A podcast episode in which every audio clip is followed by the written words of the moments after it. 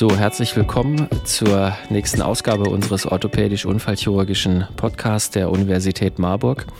Und unser heutiges Thema lässt wahrscheinlich jeden orthopädischen Chirurgen weltweit äh, kalt erschaudern. Zumindest lässt es ihn ganz schön äh, äh, erschrecken, wenn er das hört. Es geht nämlich um periprothetische Infektionen an Hüft- und Kniegelenk. Und mein heutiger Gast in der Sendung ist äh, Professor André Steinert. Er ist äh, Chefarzt in der Abteilung für Orthopädie, Unfallchirurgie, Schulterchirurgie und Endoprothetik im Rhön-Klinikum in Bad Neustadt.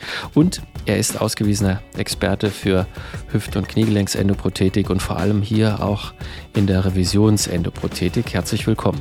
Lieber Herr Hudek, vielen Dank für die Einladung. Ja, und ähm, wir sprechen heute über ein, ja, eigentlich äh, schwieriges Thema in der orthopädischen Chirurgie, nämlich die Infektion ist ja wirklich eine echte Komplikation, eine wirklich schwerwiegende Komplikation. Wenn Sie jetzt einen Patienten sehen, der zu Ihnen kommt, in äh, welchen Fällen oder was muss der Patient so an Merkmalen zeigen, dass Sie denken, oh oh, das könnte auch ein Infekt sein? Ja, die Hauptsymptome sind natürlich primär erstmal die Rötung, die Überwärmung. Wenn der Patient Fieber hat, dann sind es natürlich hochakute Symptome, die den Patienten doch dringend äh, unmittelbar zum Arzt gehen lassen sollten und hier sollte, wenn ein Kunstgelenk äh, implantiert ist, äh, sollte man äh, schon äh, der Sache direkt auf den Grund gehen. Ne? Das sind, gehört ja zu den Verdachten einer äh, dringenden Behandlung. Das sind Notfallindikationen, äh, wenn Eiter in einem Kunstgelenk ist. Das gehört unmittelbar in ärztliche Behandlung. Und äh, hier gilt es, den, die Diagnose so früh wie möglich zu stellen. Und gibt es vielleicht so ein Schema, an dem Sie sich orientieren? Wie geht man diagnostisch im Einzelnen vor? Also zum einen ist es natürlich die Diagnostik von den akuten Gelenkinfekten. Das sind die Gelenkinfekte, wo Eiter äh, zu finden ist, wenn man das Kniegelenk punktiert. Da wird Blut abgenommen, da wird der Patient zunächst klinisch untersucht, da wird ein Röntgenbild gemacht, geguckt, ob die Implantatteile fest sind. Da wird gefragt, wie lange ist das Implantat schon im Körper vorhanden und gab es vorher schon äh, Symptome. Und dann wird eruiert, wie lang bestehen diese äh, Symptome. Ist es weniger als vier Wochen, mehr als vier Wochen, ist das Implantat locker oder fest? Und wie sind die Allgemeinbefunde? Ist laborchemisch äh, eine Infektzeichen erhöht und äh, hat man eben lokal klinisch die Symptome der Rötung, der Überwärmung ähm, und auch ob Fieber vorliegt oder nicht. Und wenn Sie jetzt so ein Labor abnehmen mit dem Hintergedanken, na, das könnte ein Infekt sein, wo genau schauen Sie da drauf? Beim Verdacht äh, wird neben der laborchemischen Untersuchung der Blutwerten, CRP, Leukozyten, Blutsenkungsgeschwindigkeit, wird das Kniegelenk punktiert. Und gerade auch am Kniegelenkpunktat machen wir persönlich eben auch äh, so eine Leukozytendifferenzierung von diesem Gelenkpunktat. Wir zählen erstmal die Zellen, wie viele Zellen sind drin. Beim Kunstgelenk ist es so, äh, sowohl Hüft- als auch Kniegelenke, da sollten nicht mehr als circa 2.000 bis 3.000 Zellen pro Mikroliter Punktat äh, drin sein. Und insbesondere guckt man auf den Prozentsatz der polymorphkernigen neutrophilen Granulozyten. Die sind im normalen Gelenkpunktat so äh, unter 50 Prozent meistens so zwischen 35 und 45 Prozent und äh, im Falle des Infektes sind die deutlich höher, über 75 Prozent und ab 90 Prozent spricht es schon sehr für eine bakterielle Gelenkinfektion. Und wenn man eben mehr als 2.000 bis 3.000 Zellen drin hat, da gibt es fürs Knie etwas sensitivere Grenzen wie für den Hüftprotheseninfekt aber äh, das sollte nicht viel mehr sein. Und wenn man dann die Punktate sich auch anguckt, äh, wenn man da Gelenkflüssigkeit rauszieht, sowohl bei der Hüfte als auch beim Knie äh, und gegen das Licht betrachtet, sieht man schon, dass das Gelenkpunktat beim Gesunden äh, klar ist, bernsteinfarben und beim entzündeten Gelenk ist es milchig, trüb bis eitrig. Ne? Das ist ja schon erstmal der, die erste Blickdiagnose, die man sagen kann. Äh, dann äh, erfolgt eben die Zellzahlbestimmung, die Leukozytendifferenzierung und dann gibt es eben noch äh, Spezial- oder Zusatzuntersuchungen, äh, die man an einem solchen Punktat auch äh, messen kann, wie die Messung äh, von speziellen Parametern. Das ist zum Beispiel das Alpha-Defensin oder die Leukozytenesterase. Das sind spezielle Infektparameter, die man für spezielle Fragestellungen zusätzlich noch einsetzen kann. Aber die Primärdiagnose des Infektes äh, erfolgt klinisch an den laborchemischen Parametern und am Punktat. Und wenn Sie jetzt so ein Kniegelenk oder Hüftgelenk äh, punktieren, wie genau muss man das machen? Geht das so einfach in der Sprechstunde, im Zimmerchen oder muss man da bestimmte Vorkehrungen treffen? Naja, primär wollen wir bei jedem Kunstgelenk äh, auch die hygienischen Regeln äh, nach äh, der Kunst unseres Faches behandeln und äh, befolgen. Und deswegen werden diese Gelenkpunktionen in einem speziellen Punktionsraum durchgeführt. Das ist bei uns in unserer Notaufnahme gibt es so einen Eingriffs- und Punktionsraum und der wird unter streng sterilen Kautelen punktiert. Der Patient wird hier eben auf eine Art OP-Tisch äh, gelegt, das Kniegelenk mehrfach desinfiziert, mit sterilem Tuch abgedeckt und äh, die Punktion erfolgt nach einer sogenannten Stichinzision. Also es wird die Haut geritzt, damit wir durch äh, die Punktionsnadel keinen Stanzzylinder äh, mit Haut äh, ins Gelenk hineinbringen. So ein Stanzzylinder, jede Haut äh, ist ja durch die Haarfollikel potenziell auch kontaminiert in der Tiefe und diese Keime wollen wir nicht ins Gelenk bringen. Deswegen kleine Stichinzision und danach eben äh, sowohl Kniegelenk als auch Hüfte punktiert. Kniegelenk punktieren wir standardmäßig im oberen Rezessus äh, lateral, 1 cm lateral und äh, proximal vom oberen Patellapol im 45 Grad Winkel direkt in das Gelenk einpunktiert. Die Hüftgelenkpunktion äh, führen wir unter Bildwandlerkontrolle vor. Äh, hier wird eben der Hüftkopf mit dem Bildwandler äh, markiert und direkt senkrecht über dem Hüftkopf wird nach Stichinzision mit einer langen Nadel eingegangen und versucht Flüssigkeit zu aspirieren. Wenn ich mir jetzt so vorstelle, okay, es ist irgendwie Wochenende und der diensthabende Oberarzt ist irgendwie nicht da. Jetzt bin ich plötzlich abkommandiert, da so eine Punktion zu begleiten. Die Schwester kommt, hat einen ganzen Sack voller Zettelchen dabei und einen Blumenstrauß an Röhrchen, die man also plötzlich vor der Nase hat. Gibt es da bestimmte ähm, ja, Kulturröhrchen oder bestimmte Kreuze, die man eben auf seinem Auftragsbogen machen muss? Also nach welchen ähm, Dingen fahnden wir denn? Primär punktieren wir mit einer sterilen Spritze und äh, asservieren erstmal das Punktat in dieser Spritze und dann gucken wir, wie viel Flüssigkeit da drin ist. Haben wir genügend Flüssigkeit? Beim ordentlichen Kniegelenkerguss kann man da doch einiges an Flüssigkeit herausziehen. Dann äh, verschicken wir das an mehrere Stationen. Die erste Station ist das mikrobiologische Labor. Hier geben wir zumeist eben, wenn das äh, Flüssigkeit ist, äh, die Flüssigkeit in eine pädiatrische Blutkultur. Das sind gelbe Blutkulturen, die eben geringe Mengen an äh, Flüssigkeit schon für aerobe und anaerobe Kulturen zulassen. Und das ist etwas ähm, für Gelenkpunktate äh, etwas besser geeignet, wie eben die reinen aeroben und anaeroben Blutkulturröhrchen, die ja für Blut äh, Kulturen und für Blutager und für rote Blutkörperchen doch optimiert sind. Deswegen die pädiatrische Blutkultur, hier aerobe und anaerobe Kulturen möglich aus einer Flasche. Und äh, das ist das erste Punktat, äh, was asserviert wird. Haben wir noch mehr Flüssigkeit übrig, dann würde ich das unbedingt in unser eigenes äh, Labor geben äh, für die Analyse der Zellzahl wird die Zellzahl analysiert. Das kann sowohl in einem ganz normalen äh, sterilen Röhrchen erfolgen, wenn es schnell ins Labor gerät, oder auch in einem EDTH-Röhrchen, wie äh, wo eben die Zellzahlbestimmung äh, und die Leukozytendifferenzierung ähnlich erfolgt wie äh, bei der peripheren Blutabnahme im EDTA-Röhrchen. Darüber hinaus kann man natürlich, wenn der Verdacht eben differentialdiagnostisch ist, auch oftmals an eine Gicht zu denken oder auch an eine Kristallarthropathie.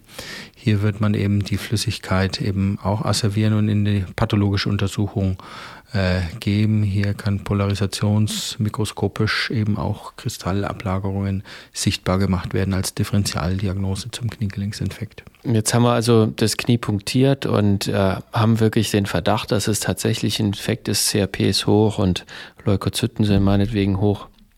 Es war sogar vielleicht ein bisschen trübe im Punktat, weil es dauert ja nun, bis die mikrobiologische Kultur bebrütet ist. Das geht ja nicht von heute auf morgen. Ähm, was mache ich denn jetzt mit dem Patienten, der da am Wochenende zu mir gekommen ist? Hat er klinischen Infekt und ist die Zellzahl entsprechend, ähm, dass es eben auch äh, laborchemisch äh, die Infektparameter eindeutig sind, dann ist es äh, ist die Diagnose eines Gelenkinfektes, periprothetischen Gelenkinfektes zu stellen und dann entsprechend auch eine Notfallbehandlung einzuleiten. Dann empfehlen wir, je nachdem, ob eben ein Frühinfekt oder ein Spätinfekt vorliegt, entsprechend auch nach den äh, Maßgaben eben auch den Infekt zu behandeln ein Frühinfekt. Und da gibt es verschiedene Grenzen. Die einen sagen drei Wochen, die anderen vier Wochen. Aber so um den Dreh rum, wenn die Symptome erst wenige Wochen bestehen äh, und die Prothesenteile feststehen, äh, fest äh, implantiert sind, dann besteht auch hier die Möglichkeit eines sogenannten gelenkerhaltenden Vorgehens. Ähm, der Amerikaner sagt ähm, DIAR-Konzept dazu, D-I-A-R, also Debridement implantaterhaltend äh, und äh, antibiotische äh, Therapie. Der Patient wird eben äh, operiert, wird offen synovektomiert, äh, das Inlay wird ausgetauscht und es erfolgt ein Debridement, ein radikales Debridement im Gelenk. Äh, wir spülen mit antiseptischer Lösung neben der normalen Ringerlösung. Äh, man muss immer die Einwirkzeit auch von diesen lokalen Antiseptika auch ähm, berücksichtigen, zum Beispiel Lavanit, das ist Chlorhexidinlösung, äh, hat bis zu mehreren Minuten, sieben Minuten Einwirkzeit. Das sollte eben auch dann lokal auch befolgt werden. Und wenn man diese Einwirkzeit eben abwartet, dann kann eben danach nochmal mit äh, Ringerlösung weitergespült werden, sodass wirklich saubere Verhältnisse da sind. Ein radikales Debridement, eine Synovektomie erfolgt ist. Und dann kann eben die mobilen Teile gewechselt werden, ein neues Inlay eingelegt werden, Drainagen eingelegt werden und äh, möglichst viele Proben auch eingeschickt werden. Diese Proben, intraoperativen Proben, sind sehr wichtig da sie neben der Gelenkflüssigkeit, die wir, wir vor der Operation schon gewonnen haben, als Punktat, weil sie uns eben zusätzliche Informationen noch liefert. Gewebeproben werden sowohl äh, für die Mikrobiologie als auch für die Histopathologie äh, entsendet und wir nehmen eben insgesamt mehrere Proben. Für die Histopathologie haben wir immer mehrere Probenorte. Das ist zum einen äh, die Synovia gelenknah, Synovia gelenkfern und auch wenn möglich oder wenn vorhanden eine interprothetische Membran, also wenn ein Spalt ist zwischen dem äh, Knochen und dem Implantat, versuchen auch davon eben mehrere Proben zu gewinnen, möglichst repräsentativer Art, dass eben äh, sowohl in der, dass in der Pathologie eben auch entsprechend die Diagnose eines peripothetischen Infektes gestellt werden kann. Diese Membranen werden untersucht. Wir arbeiten hier eng mit der Pathologie in Gießen zusammen, äh, dem Institut von Professor Gattenlöhner. Und äh, er hat in seiner Vorzeit eben auch schon mit Professor Krenn äh, zusammengearbeitet. Sie waren beide früher mal in Würzburg gewesen und Professor Krenn hat eben die Klassifikation der periprothetischen Membraninfekte eben äh, auguriert. Ähm, deutschsprachigen Volksmund heißt es Krenn-Klassifikation, im internationalen Sprachgebrauch ist es eher die SLIM, S-L-I-M-Klassifikation wo es eben vier Membrantypen gibt, die beurteilt werden. Das erste ist die Abriebmembran, also das hat nichts mit Infekt zu tun, das ist leicht. Das sind eben Implantatlockerungen, die eben durch äh, starken Gebrauch oder Abrieb entstehen. Die zweite Typ der Membran, das sind richtige Infektmembranen. Die sind voll von neutrophilen Granulozyten. Hier sieht man, wie richtig entzündetes Gewebe an der Prothese entsteht und äh, das ist eben entsprechend zu klassifizieren.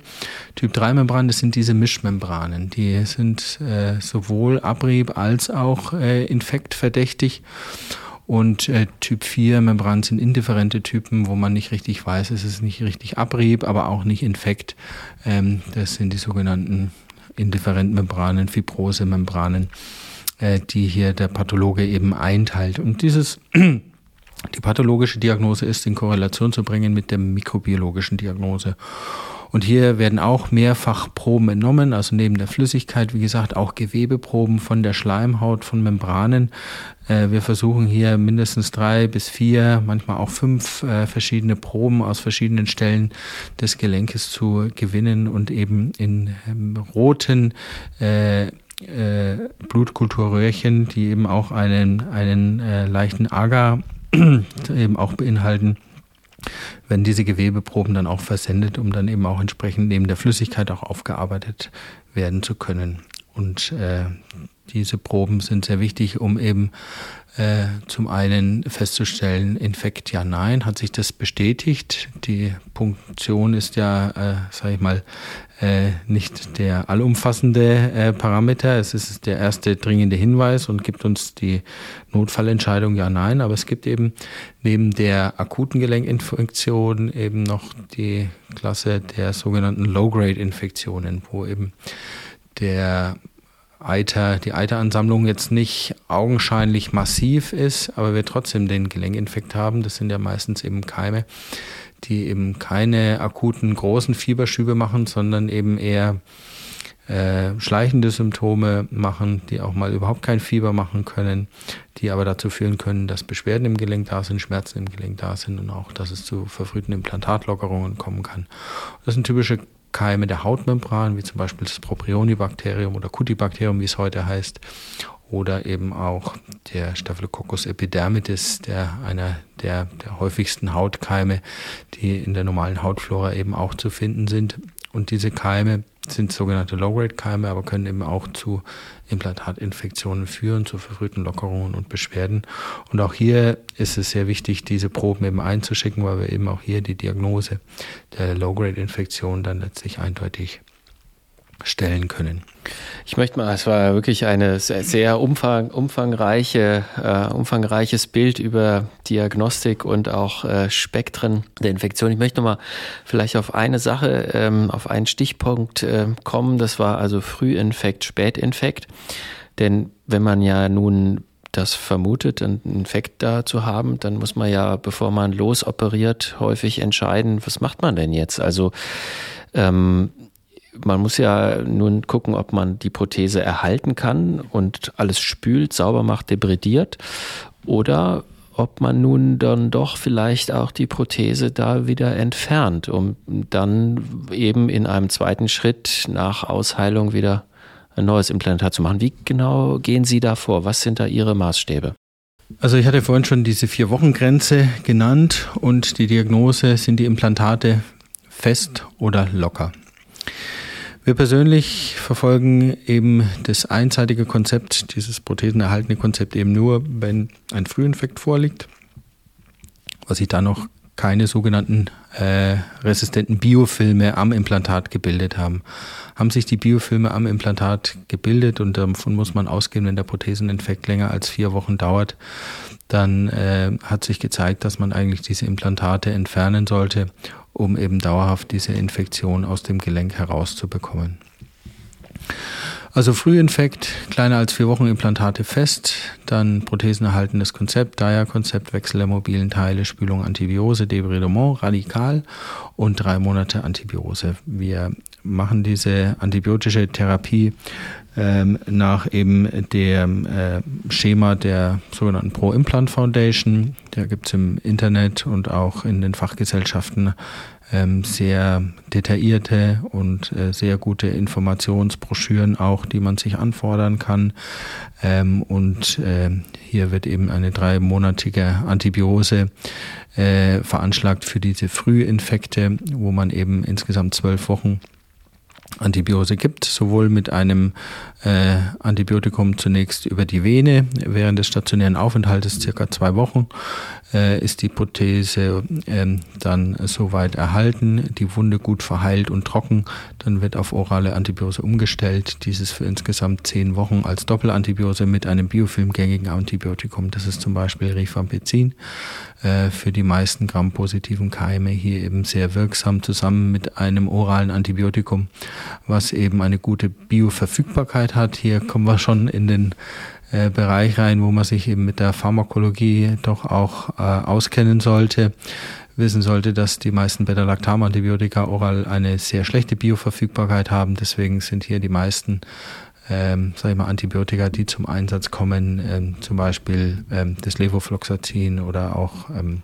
eben die, äh, die Kinolone an sich oder eben auch ähm, das Cotrim, Cotrimoxazol ein, ein, ein, sehr gutes Antibiotikum mit einer hohen Bioverfügbarkeit äh, bei oraler Gabe, zusammen eben mit Rifampicin in einer äh, Dosierung von 2x450 Milligramm äh, für ältere Patienten, geriatrische Patienten. Ähm, kann man auch die Dosis dann etwas äh, reduzieren, ähm, weil es eben auch über die Leber verstoffwechselt wird. Äh, das ist entsprechend auch zu berücksichtigen und ähm, hier äh, empfiehlt sich auch immer der Austausch mit den mikrobiologischen Kollegen, welcher Keim es ist, äh, welches Antibiotikaregime zu favorisieren ist und eben diese Kriterien äh, auch der Biofilmgängigkeit der Antibiotika eben da auch in dem Schema mit zu berücksichtigen. Wir versuchen uns hier immer interdisziplinär auszutauschen, äh, auch mit den internistischen Kollegen manchmal eben Rücksprache zu halten. Wie ist es mit der Niere? Wie ist eine Niereninsuffizienz oder eine Leberinsuffizienz vorhanden? In welchem Stadium ist die? Äh, wie ist die entsprechende Medikation anzupassen. Das sind durchaus äh, oftmals nicht ganz triviale Entscheidungen. Äh, eigentlich sage ich auch unseren jungen äh, Assistenten immer, ähm, das Antibiotikum anzusetzen, die Indikation zu stellen, ist eigentlich immer eine Oberarztentscheidung. Ne? Das sollte keiner einfach so sagen, jetzt gib mir mal was, äh, weil es da eben in dem Antibiogramm eben als mit einem Plus da erscheint, sondern da spielen äh, relativ viele dezidierte Kriterien eine Rolle, wo man eben eine Infektionstherapie beginnt. Das ist der Frühinfekt. Unsere Philosophie für den Spätinfekt und für die Frühinfekte, wo die Implantate wirklich locker sind, ist eher das zweizeitige Vorgehen. Muss man sagen, in der Literatur wird es durchaus kontrovers gesehen. Es gibt auch Kliniken, die auch einseitige septische Wechsel mit gutem Erfolg auch durchführen, die sich durchaus mit so einer zweizeitigen Wechselphilosophie auch vergleichen lassen. Einseitige Wechsel heißt, man würde auch bei solchen Patienten äh, mit einem Spätinfekt das Implantat chirurgisch entfernen, radikales Debridement durchführen und eben gleich in gleicher Sitzung und da gehört natürlich auch das entsprechende äh, chirurgische Setup dazu, dass man dann eben nochmal neu abdeckt, sich neu einkleidet, neue OP-Tische hernimmt, äh, dann eben auch eine neue Prothese in gleicher Sitzung wieder einsetzt. Das ist eine Schule, die ich so selber nicht mitbekommen habe. Ich bin eher in der Schule groß geworden, wo man eben zweizeitige Wechsel durchführt. Erstmal das Implantat entfernt und da eben einen äh, Platzhalter einsetzt, der äh, Antibiotika enthält. Ich persönlich forme diese äh, Platzhalter gerne selber auch, ähm, sowohl an der Hüfte als auch am Knie. Und äh, erlaube man dann, meinen Patienten dann auch entsprechende ähm, Bewegungen in dem Gelenk äh, mit dem Platzhalter, aber ohne Belastung, dass diese Platzhalter nicht brechen. Äh, meistens nehme ich den ganz normalen Gentamicin-Palakos her und mische eben Antibiotikum bei. Ähm, Knochenzement, genau, und mische da eben Antibiotika als Pulver mit dabei. Ich selber habe in äh, meiner äh, Forschungszeit äh, an der Würzburger Klinik äh, Untersuchungen durchgeführt. Die werden aktuell von den Kollegen dort auch noch weitergeführt, wo wir eben auch Freisetzung von Antibiotika nach äh, manueller Beimischung auch gemessen haben. Und man kann wirklich sagen, dass bis zu drei bis vier Wochen da das Antibiotikum äh, sich noch aus diesen Knochenzementbestandteilen eben herauslöst und man so eben eine lokale Freisetzung der Antibiotika im Gelenk erreichen kann. Haben wir noch keinen Keim, äh, ist das Mittel der Wahl äh, das Vancomycin, weil Vancomycin hat ein äh, lokal ein großes, ähm, äh, eine große Wirksamkeit, vor allem gegen den Hauptkeim. Das, das sind die Staphylokokken, Staphylococcus aureus und Staphylococcus epidermidis. Haben wir den Keim, dann kann man natürlich auch andere Antibiotika wählen, die eben spezifischer sind und insbesondere wenn man Verdacht hat, aus irgendwelchen Gründen, dass gramnegative Keime dabei sind oder auch multiresistente Keime, dann kann man auch andere Antibiotika da eben entsprechend mit beimischen. Vancomycin wirkt nur gegen Gram-positive. Genau, genau. Das ist so ein bisschen der, ähm, für die Gram-negativen gibt es eben andere Antibiotika, Ciprofloxacin, äh, kann man da eben auch mit beimischen. Veronem ist auch ein Medikament, was eben gut beizumischen ist. Äh, Clindamycin, wobei Clinder natürlich jetzt eher bakteriostatische Wirkung hat, jetzt nicht so bakterizid ist, aber das sind so die, die Hauptpulver, äh, wo wir eben damit äh, Erfahrung äh, gesammelt haben. Phosphomycin habe ich von Kollegen auch gehört, dass das auch schon funktioniert hat, aber das sind so jetzt ein bisschen die Hauptkeime und meistens haben wir noch nicht die Keimdifferenzierung, wenn die Entscheidung ansteht. Äh, dann ist das Hauptantibiotikum, mit dem wir arbeiten, ist das Vancomycin.